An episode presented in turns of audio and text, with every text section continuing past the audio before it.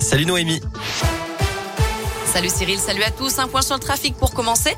Je vois que pour l'instant tout va bien dans l'agglomération lyonnaise. Pas de grosses difficultés à vous signaler. Dans l'actu de ce lundi, l'ouverture du procès de Nordal Lelandais, l'ancien militaire comparé aux assises de Grenoble pour le meurtre, l'enlèvement et la séquestration de la petite Maëlys, 8 ans. C'était en août 2017 lors d'un mariage à Pont-de-Beauvoisin en Isère.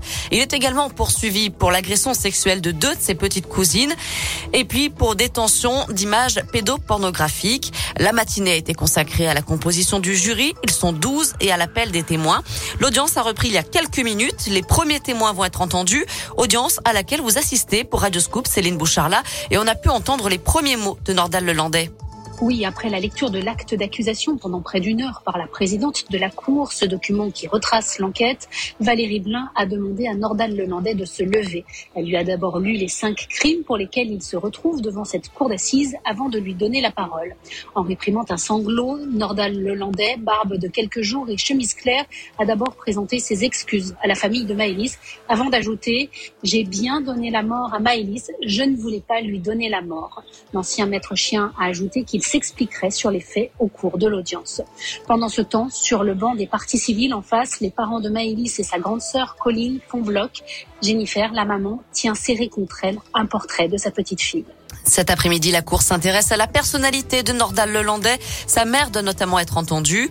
Le frère, une ex-petite amie et un ancien co-détenu de Nordal Lelandais n'ont pas souhaité assister au procès, mais la présidente a ordonné qu'ils soient recherchés. Ils seront donc contraints de venir témoigner. Je rappelle que l'accusé a déjà été condamné à 20 ans de réclusion pour le meurtre d'Arthur Noyer. Cette fois, il encourt la réclusion criminelle à perpétuité. Le verdict est attendu autour du 18 février.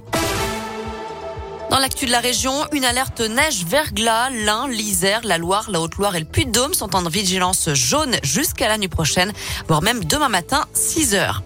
Dans le reste de l'actu, un proche conseiller d'Éric Zemmour visé par une plainte pour viol. D'après BFM TV, Olivier Hubeda, chargé de gérer l'image du candidat à la présidentielle, doit être entendu prochainement par la police judiciaire de Paris pour des soupçons de viol. Le suspect, lui, parle d'un coup monté pour salir la campagne.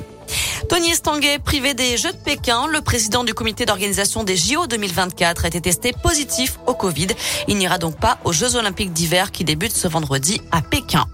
On fout plus que quelques heures avant la fin du mercato. Les clubs ont jusqu'à 23h59 pour boucler les différents transferts de joueurs. Après le départ de Bruno Guimaraes à Newcastle, l'OL n'a pas encore officialisé les arrivées de Romain Fèvre et Tanguy Ndombele.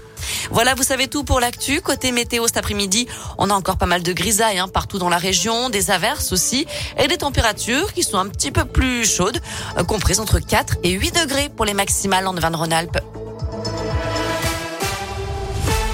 Merci.